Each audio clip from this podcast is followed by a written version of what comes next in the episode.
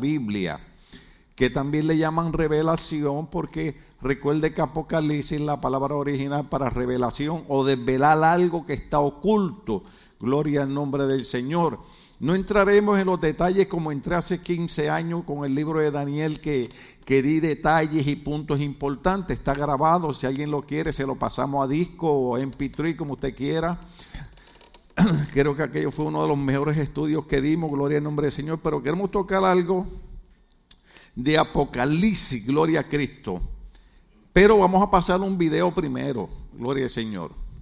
Yo sé que yo ni con espejuelo veo, yo llevo 32 años para 33 de pastor aquí, ¿sí? ¿Estoy bien? Cuando empecé tenía el pelo negrecito, no usaba espejuelo. Entonces juntándome con ustedes, ahora uso espejuelo. Y las canas, las canas son cada uno de ustedes. Alabado sea el Señor. Así que eh, pórtese bien conmigo. Cuando usted se enoje conmigo, diga, déjame calmarme porque una de esas canas soy yo. Amén. Gloria al nombre del Señor. Si alguien nos visita por primera vez, aunque sea de ahí, levánteme la mano, gloria al Señor. Si no, de todas maneras, pues sea, sea bienvenido, gloria a Cristo para siempre. Yo sé que cuando uno va a una iglesia cristiana por primera vez se siente así. A mí me pasó igual, gloria a Cristo. En nuestra iglesia todo el mundo es bienvenido. Nadie está obligado a quedarse aquí porque nosotros creemos en predicar la palabra como está escrita. Amén, gloria al nombre del Señor. Entonces, si usted está en Apocalipsis para que los muchachos, ya está el video listo. ¿Sí?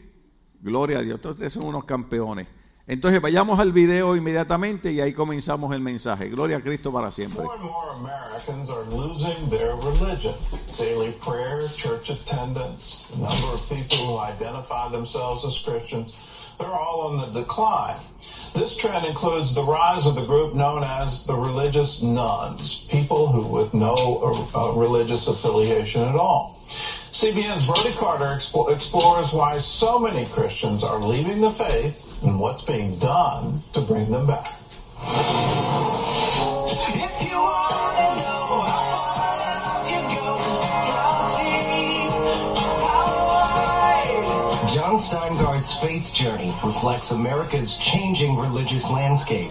Once part of a Christian band, he's joined a burgeoning group that blurs the traditional lines of religious identification. I definitely don't think I literally believe in the God that most Christians would say that they believe in, but I'm not so convinced that Christian faith and practices is always a harmful thing. And he's not alone. Study after study shows Christianity is not the force it once was. That data haunts me. In 2021, Pew Research found self-identified Christians making up 63% of the U.S. population, a drop from 75% just 10 years ago. The majority of this decline is happening among Protestants, dropping 10 points in the last decade, while Catholicism remains relatively unchanged. During the same period, the group called religious nuns has steadily grown. When we ask people about their religious identification, are you Protestant, Catholic, Mormon, Orthodox Christian, Jewish, Muslim, Buddhist, Hindu, atheist, agnostic, something else, or nothing in particular? The religious nuns are those people who answer that question by describing themselves as atheist or agnostic or as simply nothing in particular. In studying the secular shift, Ajá, researcher quítale Gregory. Smith says he sees no sign of this trend slowing down. Religious nuns currently account for about Gracias. 3 in 10 U.S. adults. That's, you know, triple, perhaps even... Bueno, ahí podemos pararlo, ahí podemos pararlo. Gloria a Dios, gloria a Dios. Prendan las luces. Eh, eh, todos aquellos que, bueno, todo el mundo tiene la tecnología, usted va a la página de CBN, que es el Christian Broadcasting Network del, del 700 Club, busca el programa del día de la casualidad, que fue el miércoles 26, que fue cuando tuvimos la reunión de líderes aquí. Entonces usted va a encontrar un tema ahí de algo que está sucediendo actualmente en Estados Unidos, y es que muchas personas que por muchos años han sido cristianas, ahora se están declarando no religiosos. Entonces algunos están echando la fe de Cristo a un lado y algunos están diciendo que bueno, seguimos creyendo en Dios, seguimos en Cristo. eh, y según la encuesta que se hizo, mayormente estamos hablando de iglesias protestantes o iglesias cristianas como la de nosotros. Eh, muchos de ellos están diciendo, bueno, yo no creo que Cristo sea eh, Dios o no creo en Cristo como cree la iglesia cristiana tradicional.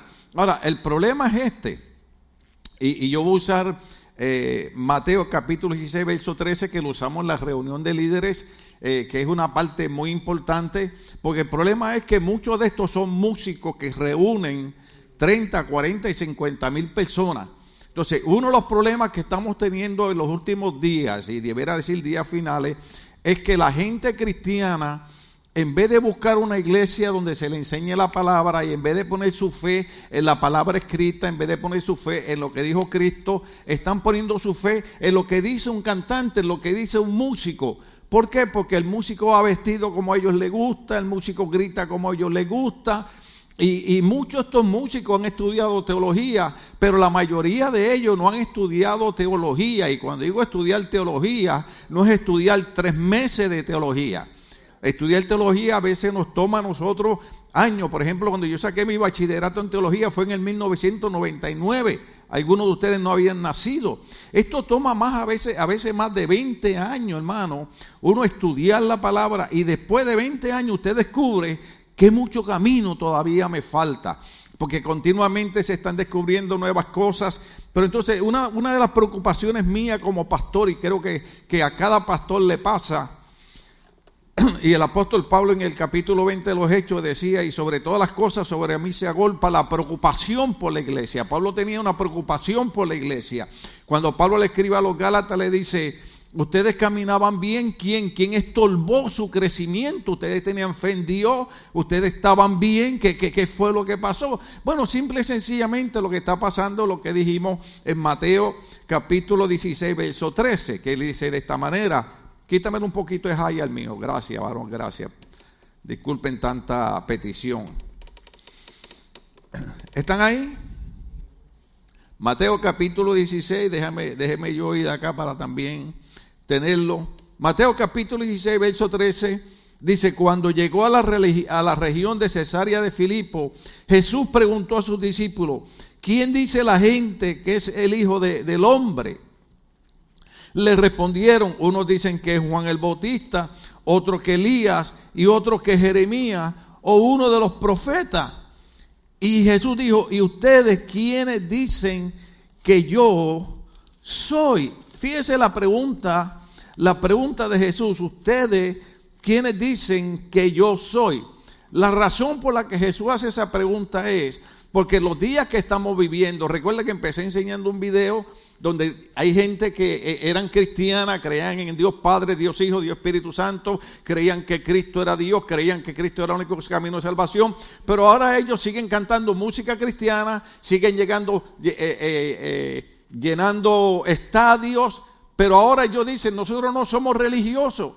¿Por qué? Porque el problema es que usted puede hablar de Dios, usted puede hablar de la iglesia, pero una vez usted menciona a Jesucristo, las cosas cambian.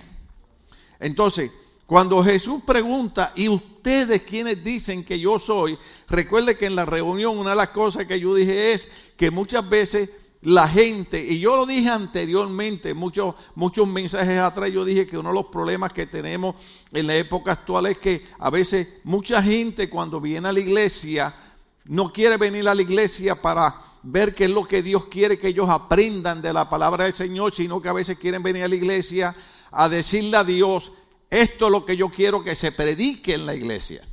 Entonces, lamentablemente, eh, eh, la iglesia no puede predicar lo que a nosotros nos gusta, la iglesia tiene que predicar lo que dice la Biblia.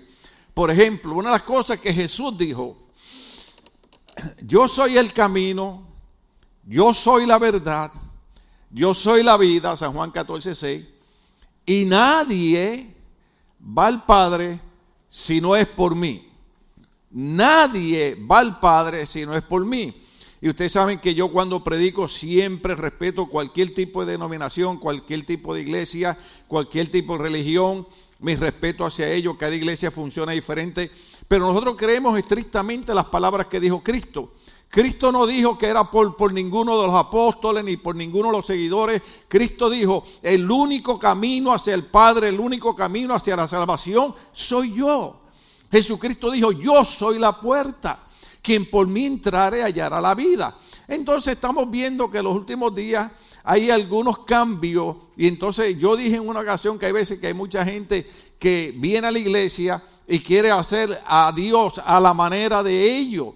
Y el problema es que nosotros tenemos que volvernos a la manera que Dios quiere que nosotros seamos. Yo sé que cada uno de nosotros tenemos una voluntad, Dios respeta eso. tenemos lo que se llama tal vez un libre albedrío, Dios respeta eso.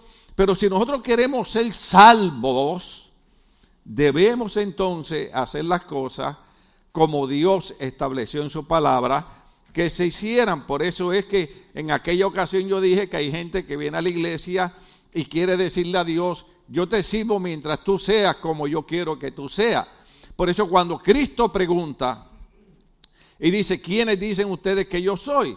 Porque Jesús sabía que había muchas personas que querían decirle a él, yo quiero que tú seas como yo quiero que tú seas. Entonces esa es la parte difícil del cristianismo. Pero nosotros tenemos que decidir, obedecemos al Señor y hacemos las cosas como Él dice que las hagamos, o simple y sencillamente no entramos al reino de los cielos. Uh, hoy parezco un pastor de los viejitos. Por ejemplo, una de las cosas que la gente está enfrentando es, el, ¿puedo decir una mala palabra? El maldito coronavirus. ¿Usted sabe cuánta gente ha muerto? ¿Sabe cuántos pastores, amigos míos, han muerto por el COVID? ¿Sabe cuántas personas ahora mismo están eh, eh, sufriendo? Yo estoy orando por un pastor de apellido Chica que está grave todavía en el hospital, lleva como un mes, hermano, ahí, la pastora me llamó, pastor, ore por él, estamos orando por él todos los días. ¿Por qué? Porque yo estuve tres días en el hospital con el COVID. Déjeme decirle algo, aunque usted se enoje conmigo. Usted no quiere estar en el hospital con COVID. Déjeme decirlo otra vez. Usted no quiere estar en el hospital con COVID. No juegue con eso. Una de mis sobrinas puso un artículo porque usted sabe que perdimos a, a mi cuñado que era pastor, que entró por una operación para, para un dedo de un pie, agarró el COVID en el hospital y muere del COVID. Entonces otras personas, muchas personas están entrando, están quejándose, están buscando a ver qué hacen, porque una vez usted entra al hospital, usted no sabe si sale vivo. ¿Cuánto estamos aquí? Entonces, pero simple y sencillamente, cuando a la gente le da COVID, van al hospital y lo que le dice el médico que hay que ponerse, ellos se lo ponen. Es más, déjeme decir más. Nosotros nunca hemos estado en contra de la vacuna desde que salió, yo lo dije. No tiene que ver nada con el diablo ni el anticristo que se quiera vacunar, vacúnese.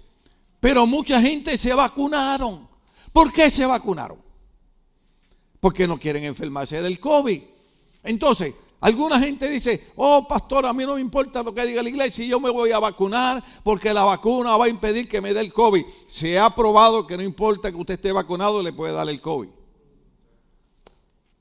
Ahora, si podemos para las cosas humanas y terrenales usar nuestros cinco sentidos, porque yo creo que es inteligente que si hay una vacuna, póngasela.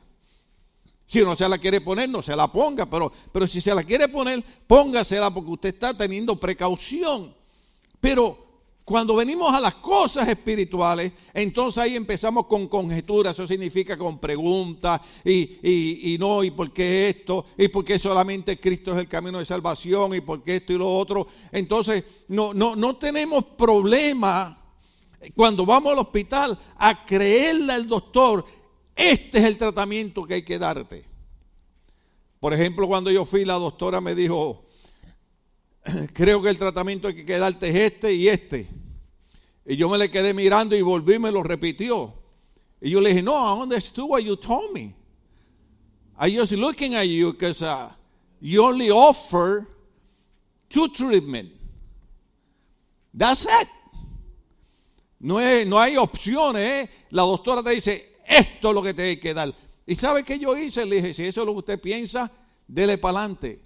Entonces, Cuando un doctor nos dice algo, le creemos ciegamente, un doctor que no conocemos, un doctor que no sabemos si le interesamos, pero cuando Cristo, que nosotros le interesamos tanto, que dio su vida por nosotros en la cruz del Calvario, nos dice algo a través de su palabra, lo dudamos. Por eso Cristo dice, ¿quiénes son- dicen ustedes que yo soy? Porque Cristo sabía que había gente que decían, nosotros queremos que Cristo sea a la manera que nosotros opinamos. Y lamentablemente no es así, porque yo tengo que decidir una, una, una- unas cosas, o me doy un tratamiento para eliminar el COVID, o acepto a Cristo para ser salvo también.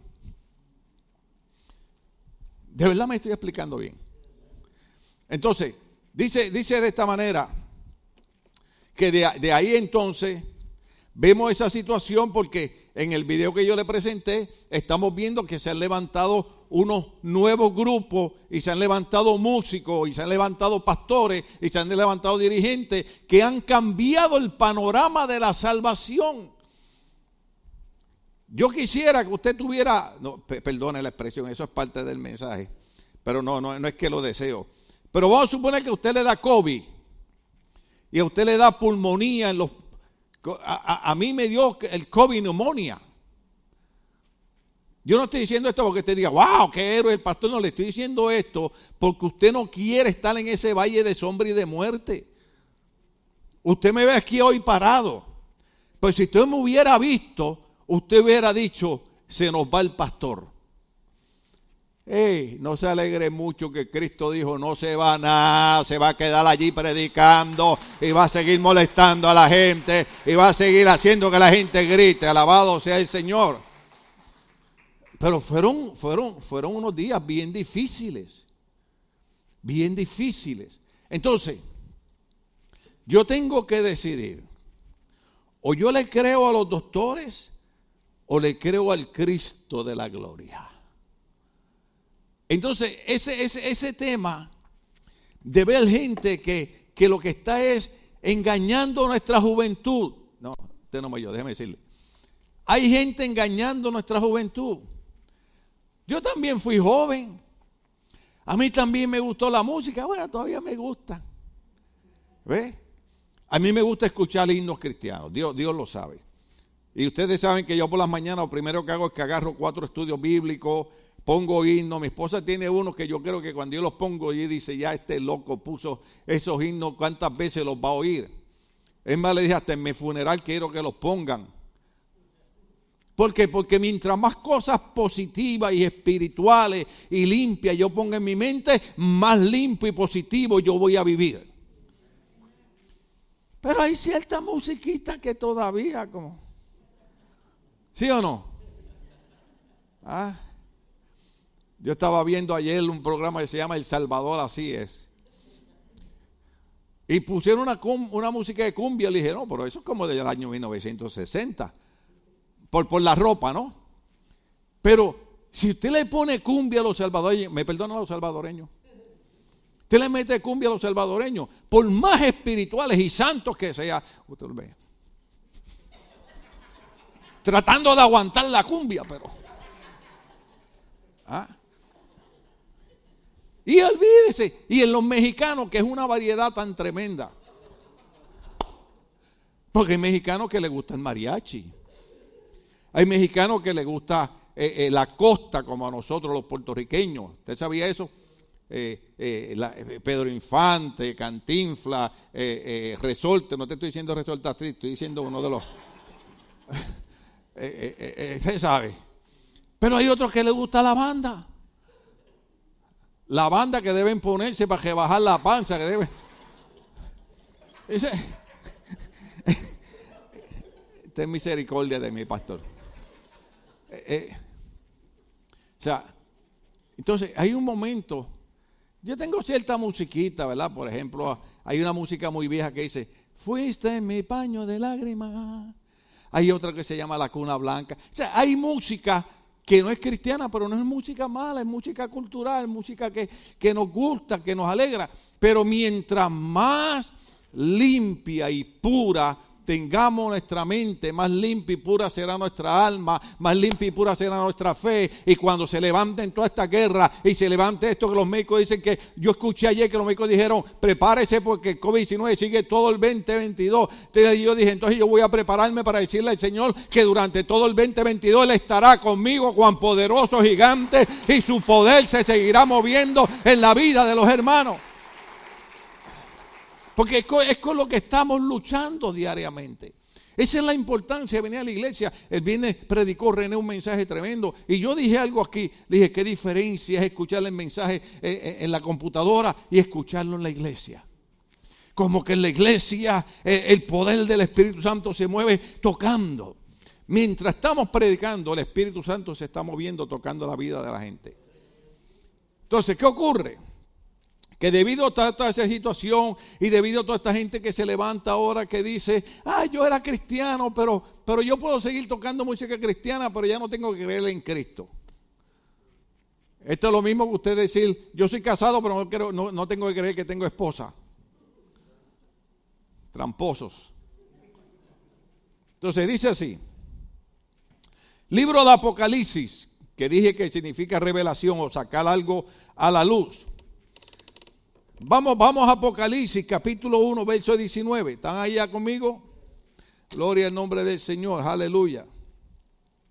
Déjeme también yo tenerlo acá, acá listo. Libro Apocalipsis, capítulo 1, verso 19. Ahí vamos a ver en el primer punto lo sobresaliente de Apocalipsis o lo sobresaliente de revelación. ¿Qué es lo sobresaliente del libro de Apocalipsis? Que cuando Juan habla en el verso 19, ¿están ahí conmigo? Juan no está hablando de que tuvo un sueño. Juan no estaba hablando de que fue algo que no sabía lo que era. Juan está diciendo, es lo que yo vi con mis propios ojos. ¿Cuántos estamos aquí? No es que me lo contaron en la esquina. Yo tengo un cuadro ahí que no puedo decir que es de Perú porque la gente se puede enojar, pero son tres mujeres que están frente a una iglesia. ¿Y sabe por qué lo compré? Lo tengo ahí en la oficina. ¿Sabe por qué lo compré? Porque se llaman las chismosas. Así que cuando yo veo tres hermanas en la iglesia hablando, digo, ahí están las del cuadro. ¿Cuántos estamos aquí? Pero, pero, o sea, eh, no es un chisme que le contaron a Juan, no es una idea loca, él no está fumando hongos, él está viendo algo que Dios le está mostrando. Por eso, los sobresalientes de Apocalipsis, número uno, verso 19, ¿están ahí conmigo? Escribe pues lo que has visto. Número uno, lo que sobresale en Apocalipsis no es algo efímero, no es algo que se lo contaron, es algo que él ha visto. Por eso cuando Pablo escribe dice, lo que hemos visto y palpado, eso es lo que les enseñamos. Entonces Juan, cuando escribe en Apocalipsis, dice, esto es algo que yo he visto personalmente, esto, esto no es un sueño, esto no es una idea, esto es algo que yo he visto personalmente. Luego el segundo punto que vemos en lo sobresaliente de Apocalipsis es, oiga bien, lo que sucede ahora. Juan está viendo algo. Y el Señor le dice, y más adelante viene otra explicación, lo que sucede ahora, para que me entiendan, ahorita. Entonces, ¿qué es lo que está sucediendo? Recuerde que Juan está preso en la isla de Pasmo por el testimonio de Cristo. ¿Cuántos estamos aquí? Juan tiene como 80 años, lo meten en una isla de Pasmo, lo meten a trabajar. ¿Por qué? Porque la iglesia estaba siendo perseguida por Roma. La iglesia cristiana estaba experimentando una persecución bien, bien poderosa. Ahora, hay algo que yo podría decir más adelante, pero lo voy a decir ahora. Estados Unidos de América, el país donde los cristianos nos sentimos más tranquilos. Si usted supiera que en un lugar donde más persecución religiosa existe es en Estados Unidos de América. ¿Usted puede creer una cosa así? De tal manera que voy a decir algo que me puede costar hasta el ministerio. Usted puede ir, en, en mi país le llaman la alcaldía, no sé cómo le llaman en sus países, acá le llaman el City Hall. ¿Cuánto sabe lo que es? Usted va al City Hall y usted ve, en mi ciudad lo hicieron. No quiero decir que es Downey para que nadie me oiga. En Long Beach lo hicieron, tampoco quiero decir que es Long Beach. Uno de los presidentes anteriores lo hizo en la Casa Blanca. Nunca se levantó una bandera cristiana en el City Hall. Nunca se iluminó la Casa Blanca con la bandera cristiana, pero se iluminó y se levantaron banderas en honor a la persona de ideología de género sexual diferente a lo que dice la Biblia. Entonces, si usted va a cualquier parte y usted dice, no, yo creo que el matrimonio es entre un hombre y una mujer, usted es enemigo. Yo le dije a un vecino mío, no, yo cuando voy a la ciudad no digo que soy pastor. Me dice, pero ¿por qué? Porque todo el mundo en el bloque sabe que yo soy pastor. Me dice, ¿por qué? Le digo, porque para ellos el pastor es enemigo y ellos no quieren saber de los pastores. ¿Por qué? Porque el pastor va a predicar conforme a las escrituras y va a hablar de algo que está existiendo. Y yo quiero que ustedes sepan que en la actualidad, aunque sea disimuladamente, la iglesia cristiana en Estados Unidos de América no nos están matando como en el Medio Oriente, no nos están matando como en África, pero aquí nos están cerrando las puertas por todas partes. Ayer yo leí un artículo donde un hombre en el Senado quería que comenzaran a cobrarse tasas, decía, si le cobramos tasas a las iglesias, levantamos más de 7 billones de dólares. Cuando la mayoría de nuestras ciudades están destruidas porque los políticos que saben que van a estar cuatro años ahí dicen tenemos que llevarnos todo el dinero que podamos, tenemos que hacer arreglos con las compañías, aunque después se caigan las calles y los puentes. Entonces, nosotros los cristianos, eh, espera hasta el final del mensaje, pero déjeme decirle esto, nosotros los cristianos en Estados Unidos de América estamos siendo perseguidos. Lo que pasa es que todavía hay ciertas leyes que nos protegen, como la ley de antidiscriminatoria, ¿verdad? Y, yo entiendo que, que tal vez han habido gente religiosa que se han ido a un extremo. Nosotros nunca hemos sido una iglesia de atacar ni de condenar a nadie de ninguna otra ideología. Cada persona es responsable de las decisiones que tome, pero nosotros tenemos una responsabilidad y es predicar la palabra del Señor. Porque yo tengo que decidir lo mismo que decide un médico. Voy para atrás. Cuando usted va al hospital con el COVID-19, el médico tiene que decidir qué tratamiento te da. Yo como pastor tengo que decidir qué tratamiento te doy, si te vas al infierno o te vas al cielo. Oh, ¿qué palabra usó, pastor? Ya eso no se usa, eso es anticuado. No, no, Cristo habló bastante del infierno. ¿Por qué usted cree que dio su vida por nosotros en la cruz del Calvario? Para librarnos de una condenación eterna. Entonces, la segunda parte que vemos es que lo que Dios le muestra era lo que estaba sucediendo. Había una persecución en contra de los romanos, porque recuerde que para los romanos el César era un Dios. Y los cristianos decían, no, César no es Dios, Jesucristo es Dios. Nosotros adoramos al Padre, al Hijo, al Espíritu Santo, pero no nos vamos a arrodillar delante de César. Eso costó una persecución como nos está pasando ahora mismo. A nosotros ahora nos están persiguiendo por nuestra creencia. Yo quiero que ustedes sepan que hay pastores que le han quitado programas de radio, programas de televisión y a otros los han encarcelado porque simple y sencillamente han leído el libro romano donde Pablo dice que es en contra de la naturaleza, donde Pablo dice que es en contra de la naturaleza que un hombre se acueste con un hombre y una mujer con una mujer como si fuera hombre con mujer. Yo dije ahorita, cada persona es responsable de sus decisiones, pero la Biblia dice que lo natural es que la unión debe ser entre un hombre y una mujer. ¿Cuánto estamos aquí todavía? Usted no odia a las personas de otra ideología, ¿verdad? De género. Usted no los rechaza. Son familia, son amigos, son de eso. Yo no tengo problema en hablar con ellos, ni abrazarlos, ni saludarlos. Pero tengo problema en que ellos quieran que yo acepte, que yo cambie mi creencia en Cristo por aceptar la de ellos. ¿Cuánto estamos aquí todavía? Entonces dice, punto número tres, porque esto es lo sobresaliente del Apocalipsis. No solamente lo que has visto, no solamente lo que sucede ahora, sino que también lo que sucederá después. ¿Están ahí conmigo? Eso es lo sobresaliente de Apocalipsis. Lo que él está viendo, lo que estaba sucediendo y lo que va a suceder después, que eso que va a suceder después, usted tiene que leer del capítulo 4 al capítulo 22 de Apocalipsis para que usted vea cuáles son todas las cosas que van a ocurrir. Punto número 2, ¿cuál es el mensaje de Apocalipsis? El mensaje de Apocalipsis fue escrito para los cristianos que estaban siendo perseguidos, como hemos explicado. Y el mensaje era simple. Oiga bien, ¿cuántos están aquí? Levante la mano que están aquí. El mensaje era simple. Permanezcan fieles a Cristo en medio de la persecución, porque el Señor regresará pronto para recompensar a los justos y castigar a los impíos. El mensaje es simple. Permanezcan fieles. Juan está en la isla de Pasmo, está preso, el Señor se le aparece, le muestra cosas, es lo que él ha visto. El Señor le dice esto es lo que está sucediendo ahora, pero también le dice y esto es lo que va a suceder después.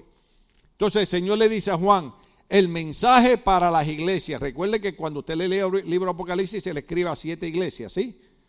Entonces el mensaje es este, oiga bien, por favor, abra sus oídos y escuche este mensaje porque estos son los días que estamos viviendo. Yo quería predicar de un tema más adelante, quería mezclarlo con otro, pero prediqué hace varios meses sobre eso, donde llegarían días que la gente a lo bueno le llamaría malo y que cuyo Dios sería su vientre. Llegarían días donde la gente lo único que viviría sería satisfaciendo sus deseos egoístas y sus deseos carnales y humanos y echaría a Dios a un lado.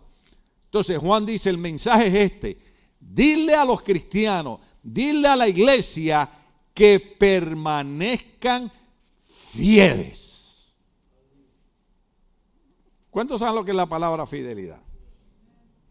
Este es el mensaje de Apocalipsis. El mensaje de Apocalipsis es, dile a los hermanos que permanezcan fieles a Cristo en medio de esa persecución, porque el Señor regresará pronto para recompensar a los justos y castigar a los impíos. Ahora, en el punto número 3 hay algo bien importante la persona de Jesucristo. Mm, la cosa se está poniendo buena. Cristo, diga conmigo Cristo. Cristo es el foco del libro de Apocalipsis desde el primer verso. Juan lo hizo claro cuando escribió, esta es, ponme Apocalipsis 1.1, esta es la revelación de Jesucristo. Apocalipsis 1.1 dice, esta es la revelación de Jesucristo que Dios le dio para mostrar a su siervo lo que sin demora tiene que suceder. Jesucristo envió a su ángel para dar a conocer la revelación a su siervo Juan. Por eso muchas veces los predicadores decimos, eh, la revelación de Juan, la, el apocalipsis de Juan, no, la revelación quien le está dando es Cristo. Se la está mostrando a Juan. Entonces, en el punto número 3, lo sorprendente de esto es que, que, lo más que llama la atención es la persona de Jesucristo. ¿Qué nos revela acerca de Jesús? Punto número uno. Lo primero que nos revela Apocalipsis sobre la persona de Cristo es su humanidad. Diga conmigo humanidad. Nos revela su humanidad. ¿Qué quiere decir? El Jesús de Apocalipsis es el mismo que nació en el pesebre en su primera venida. Apocalipsis capítulo 1, verso 13, póngamelo ahí.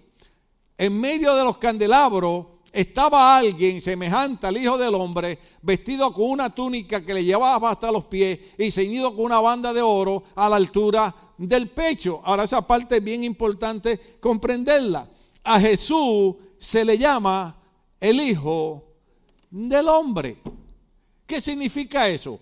Está hablando de la humanidad de Jesús. Ahora, esa parte de la humanidad de Jesús es importante entenderla por este simple concepto. A Jesús se le llama el Hijo del Hombre refiriéndose a su humanidad. Oiga bien, porque Jesús experimentó las mismas luchas y tentaciones que nosotros experimentamos, excepto que Cristo fue sin pecado. Déjeme dar un poquito para atrás. Porque yo sé que, por ejemplo, cuando yo prediqué el mensaje, ¿por qué la gente se va de la iglesia? Mucha gente se va de la iglesia porque a veces falla, a veces peca, a veces comete errores y dice, ¿para qué voy a la iglesia? Sin embargo, es todo lo contrario porque Apocalipsis nos muestra la humanidad de Jesús y entonces nos muestra a Jesús como el Hijo del Hombre y por eso es que podemos leer en Hebreos capítulo 4, verso 15 este siguiente verso, Hebreos capítulo 4, verso 15. Dice de esta manera. Porque Apocalipsis está reflejando la que dije de Cristo, la humanidad. Entonces Apocalipsis capítulo 4, verso 15 dice, porque no tenemos un sumo sacerdote incapaz de compadecerse, diga conmigo compadecerse. Yo no sé usted, pero yo a veces necesito que Dios se compadezca de mí. que no pueda compadecerse de nuestras debilidades. ¿Se acuerda cuando Rafa abrió el, el servicio que habló de eso? De Pablo, cuando el Señor le dijo a Pablo, en tu debilidad se perfecciona mi poder. Porque el único grande es Cristo. El único perfecto es Cristo. El único poderoso es Cristo. Nosotros vamos en esta carrera buscando madurar, buscando mejorar. Pero la Biblia dice que en Apocalipsis se muestra a Cristo como el Hijo del Hombre, muestra la humanidad de Él, para hacernos entender a nosotros que nosotros tenemos un sumo sacerdote que se compadece de nuestras debilidades. Entonces dice, porque no tenemos un sumo sacerdote incapaz de compadecerse de nuestras debilidades, sino uno que ha sido, oiga bien, yo sé que ninguno de ustedes es tentado, ninguno de ustedes es tentado. Yo los otros días tuve que decirle, Señor, reprenda al diablo, porque usted sabe que yo por cierta conveniencia dejé todo lo que es dulce. Y si hay unas donas que me gustan son las Krispy Kreme. ¿A cuánto le gusta? Séame honesto. El Señor se va a compadecer de usted. ¿Ah? Y especialmente cuando usted va y ve el anuncio prendido y dice, oye, es gratis, oye, es gratis. Y usted se mete a buscar la dona gratis. Oiga, qué dona buena, Dios mío. Y yo cuando entraba, Cindy me dice, ¿quieres una? Le digo, sí, una docena. Y échame una de esta, y échame una de vainilla, y échame una de limón, y échame una de cherry, y échame una de... Honestamente, ¿a cuánto le gustan las Krispy Kreme? Ese anuncio se lo estoy dando gratis. Oiga, hermano.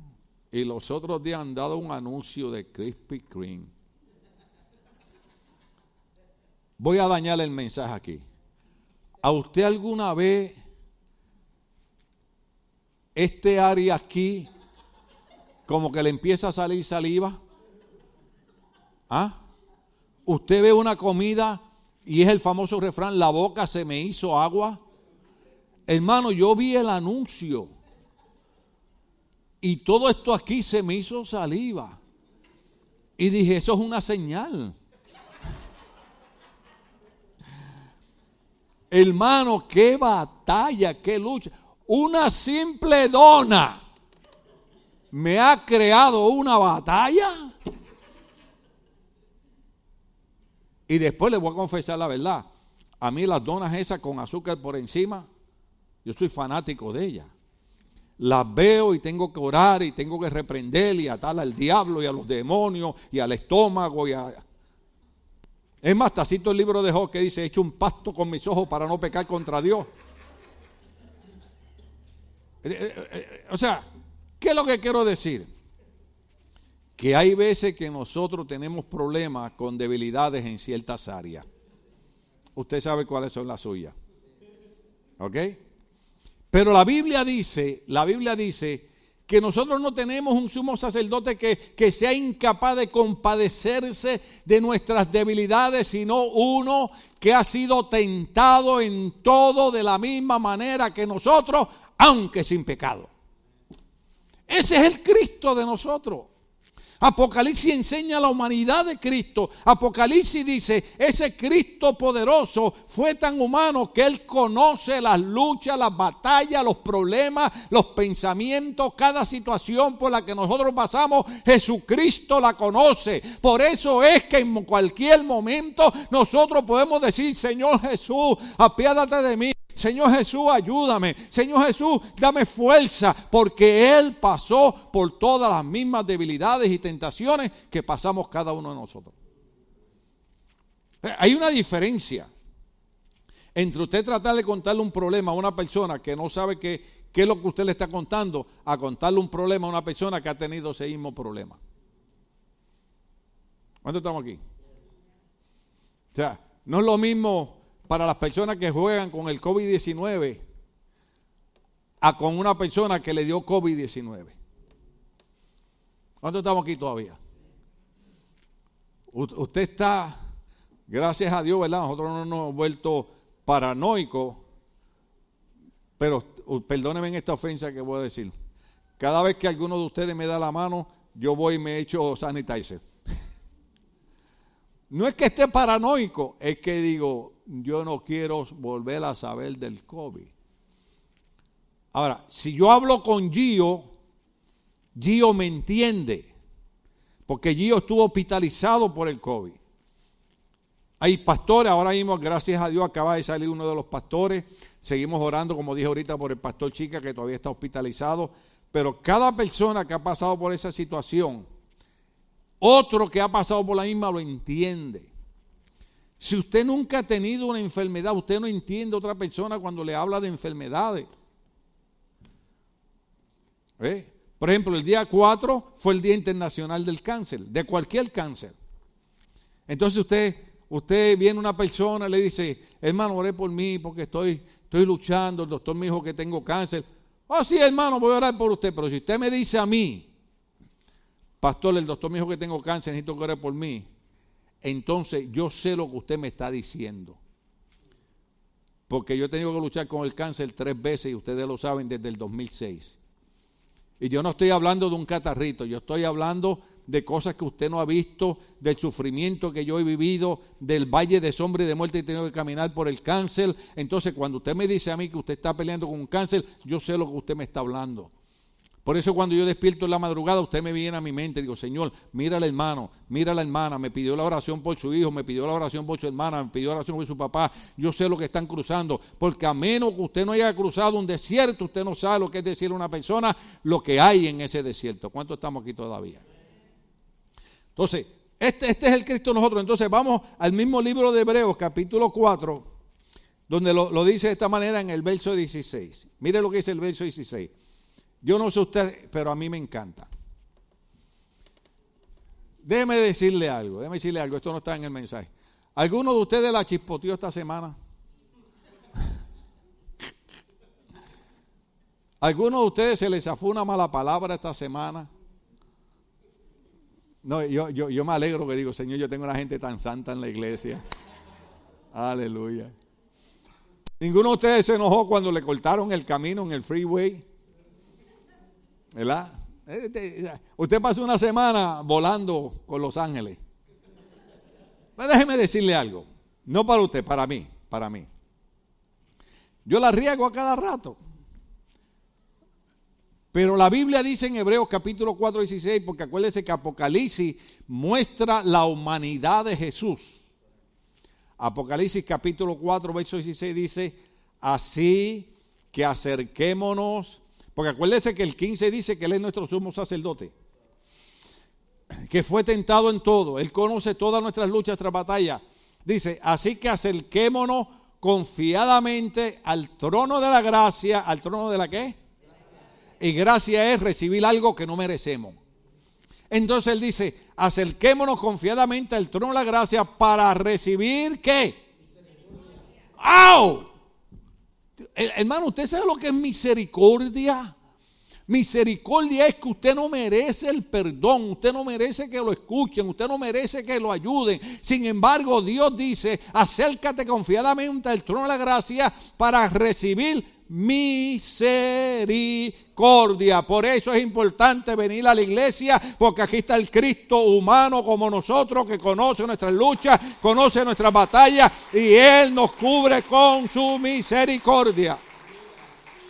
Entonces dice, y hallar la gracia que nos ayude en el momento que más la necesitemos. Hallemos la gracia en el momento que más la necesitemos. Gracia, parecido a misericordia, recibir algo que ni merecemos. Dios nos cubre con su gracia. Yo doy gracias a Dios que cuando yo entré al hospital, hermano, Dios me puso enfermeras buenas, doctoras buenas, doctores buenos.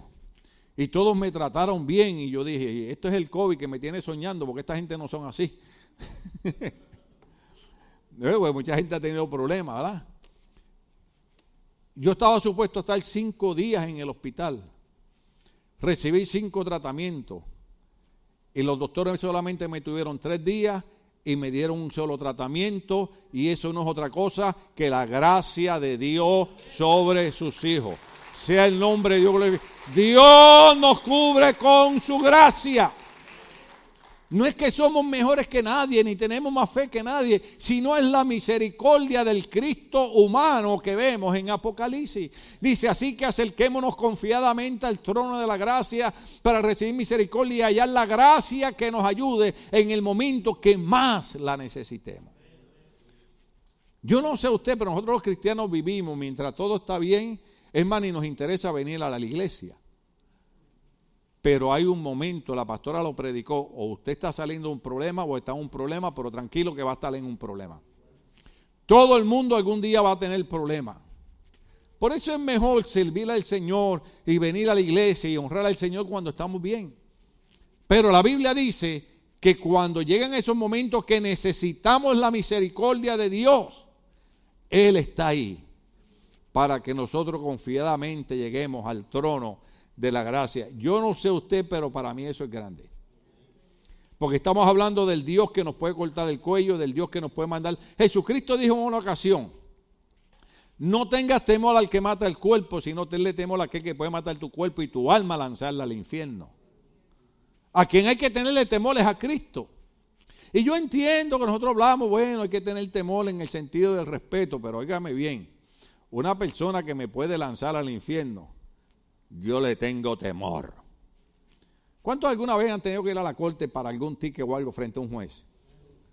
¿Verdad que usted llega allí, eh, what's up, dude? ¿Así llega usted? Usted llega allí, hasta, hasta trajeaba a la gente. Parecen reverendos. Y después, así con su inglés, así, perdónenme los de Michoacán, con su inglés michoacano, le dicen, hey, you honor, I didn't do it.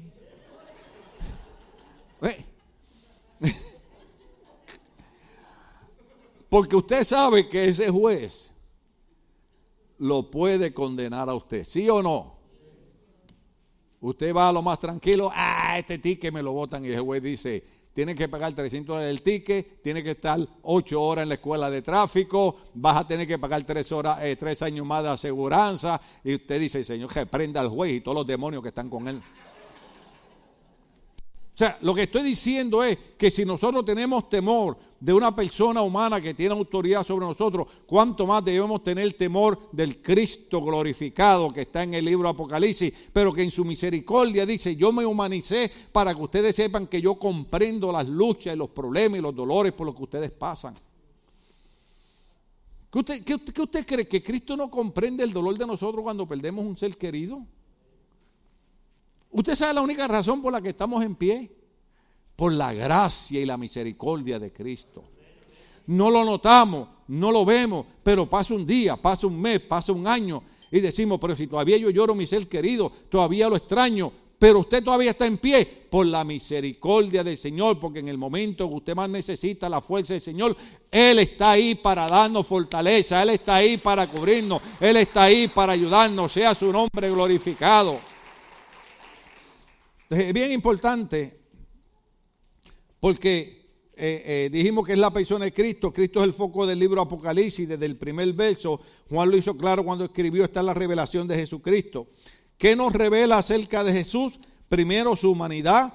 El Jesús de Apocalipsis es el mismo que nació en el pesebre en su primera venida. En Apocalipsis 1.13, póngame Apocalipsis 1.13 ahora. A Jesús se le llama hijo del hombre refiriéndose a su humanidad. Observe esto. En medio del candelabro estaba alguien semejante al Hijo del Hombre. ¿Se acuerda que ahorita lo vimos? Entonces dice, Jesús experimentó las mismas luchas y tentaciones que nosotros experimentamos, pero sin pecado. Entonces leímos Hebreos capítulo 4, verso 15 y el verso 16 que lo acabamos de explicar. Ahora, Apocalipsis también muestra la, la deidad de Jesús. Apocalipsis 22.1. La deidad de Jesús es importante porque yo empecé poniendo un video de un músico cristiano que ya no cree en la deidad de Jesús. El problema es este, miles y miles de jóvenes siguen a estos cantantes, porque son miles y miles de jóvenes que no quieren congregar en una iglesia, no quieren estudiar en un seminario, no quieren leer la Biblia y no quieren escuchar una buena enseñanza bíblica. ¿Estamos aquí? Entonces, Apocalipsis muestra la, la deidad de Jesús, o sea, muestra que Él es Dios. Estamos en Apocalipsis 22.1. Luego el ángel me mostró un río de agua de vida, claro como cristal, que salía del trono de quién? Salía del trono de Dios, Dios Padre. Pero Dios Padre no está ahí solo. Dice que salía del trono de Dios y del Cordero. ¿Quién es el Cordero? Es Jesucristo. Como un Cordero inmolado fue llevado al matadero.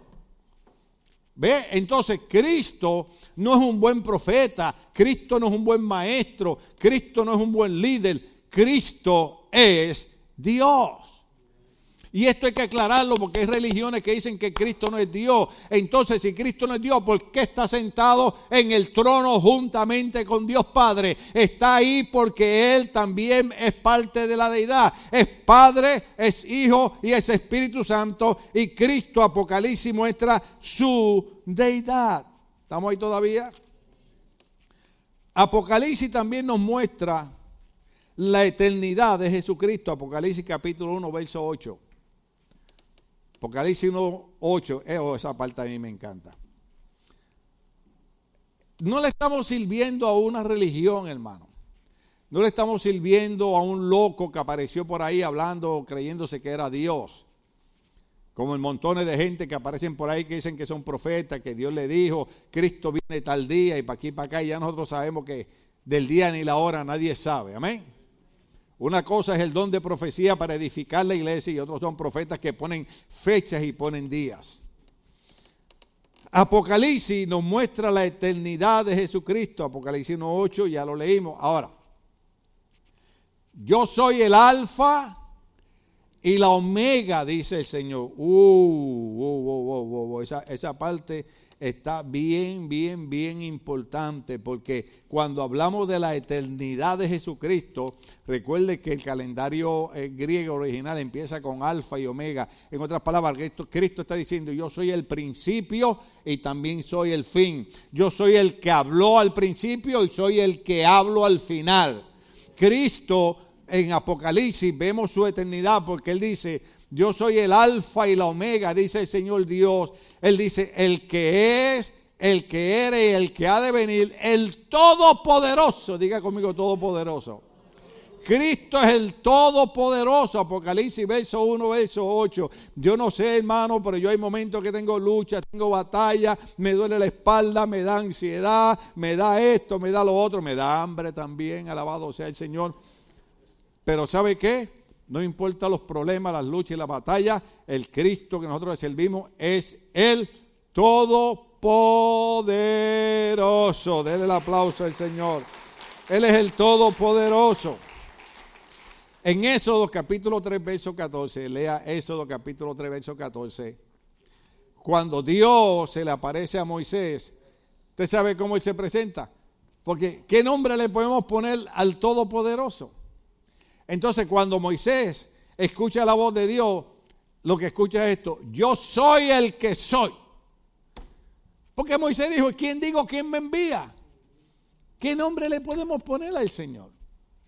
De tal manera que los teólogos dicen que la palabra Jehová que nosotros usamos, o en la Biblia Anacal Colunga, la Biblia católica con la que yo estudié, se le llama Yahvé, eh, es, es una incorporación porque las vocales que ellos usaban eran tan sagradas para ellos que no se atrevían ni a pronunciar el nombre del Señor.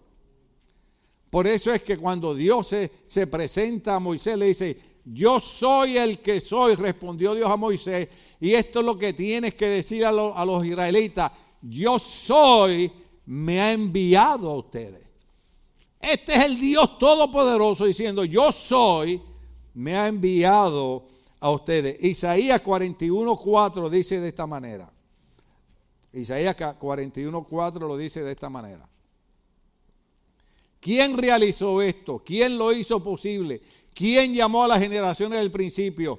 Yo, oiga bien, el Señor, el primero, y seré el mismo hasta el fin. Ese es Cristo, hermano. La deidad de Cristo está manifestada en Apocalipsis. Por eso Isaías había profetizado que el Señor sería el primero y sería el mismo. Por eso es que él dice, yo soy el alfa y también soy la omega. Usted no le está sirviendo a un Cristo crucificado en una cruz. Usted no le está sirviendo a un Cristo religioso. Usted le está sirviendo a uno que es el alfa y el omega. El Dios todopoderoso que habló al principio y hablará al fin. Sea el nombre de Dios glorificado.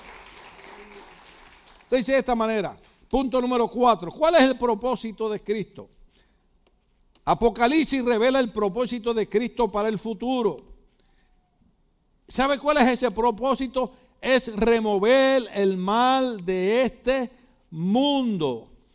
Ahora en sí vivimos en el mundo que Dios quiere. La Biblia dice, o sea, no vivimos en el mundo que Dios quiere, porque la Biblia dice en Efesios capítulo 2, verso 12 de esta manera. Esta es la pregunta para las personas, ¿por qué Dios permite el COVID? ¿Por qué Dios permite enfermedades? ¿Por qué Dios permite cáncer? Simple, sencillamente porque Efesios capítulo 2, verso 2, dice de esta manera. Porque dije, el propósito de Cristo, Apocalipsis revela el propósito de Cristo para el futuro, es remover el mal de este mundo. Ahora en sí no vivimos en el mundo que Dios quiere. La Biblia dice en Efesios capítulo 2, verso 2, observe esto.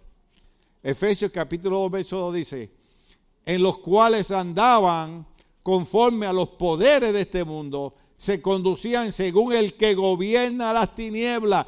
¿Quién usted cree que es el que gobierna las tinieblas?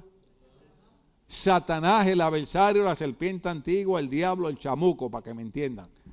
Entonces, en los cuales andaban conforme a los poderes de este mundo, se conducían según el que gobierna las tinieblas, según el espíritu que ejerce su poder en los que viven en desobediencia. En Puerto Rico decimos, I'm sorry con excuse me, pero la gente que anda en desobediencia con Dios, simple y sencillamente están bajo el gobierno de las tinieblas. El espíritu que opera ahora se llama Satanás. El propósito de Cristo en el libro Apocalipsis es eliminar esto.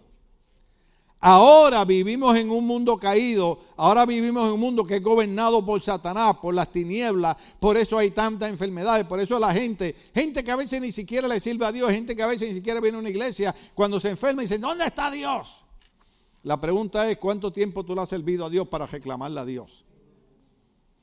¿Ves?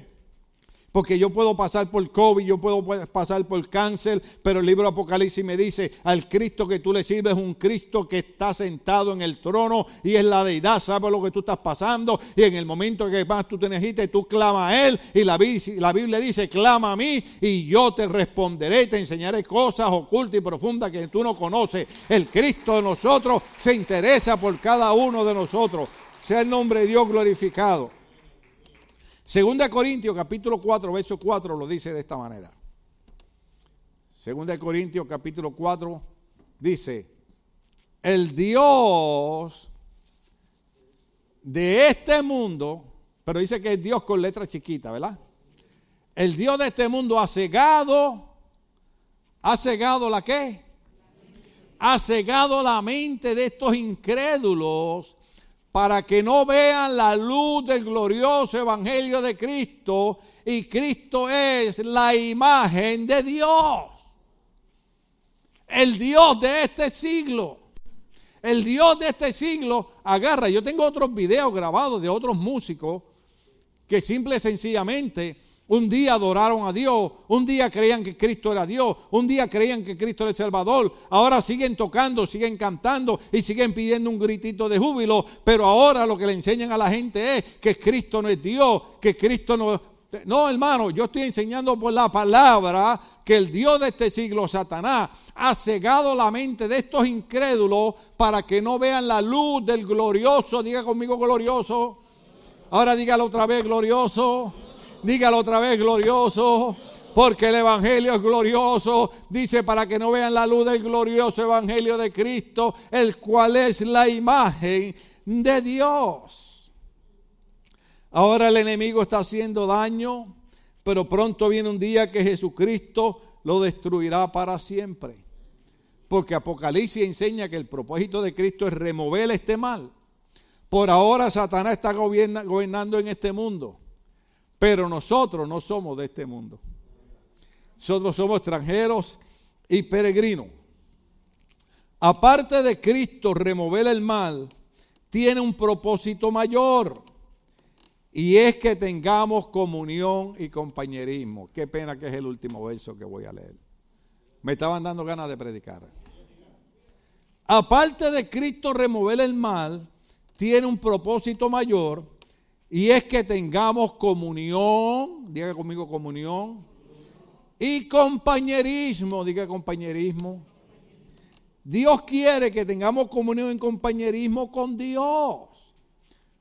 Aparte de Cristo remover el mal, Él quiere que nosotros, iglesia, tengamos compañerismo y comunión con Dios. Ustedes perdónenme la ofensa que voy a decir ahora. Usted no puede hablar de compañerismo y comunión con Dios si usted viene una vez al año a la iglesia. Eso no es compa- compañerismo y comunión con Dios.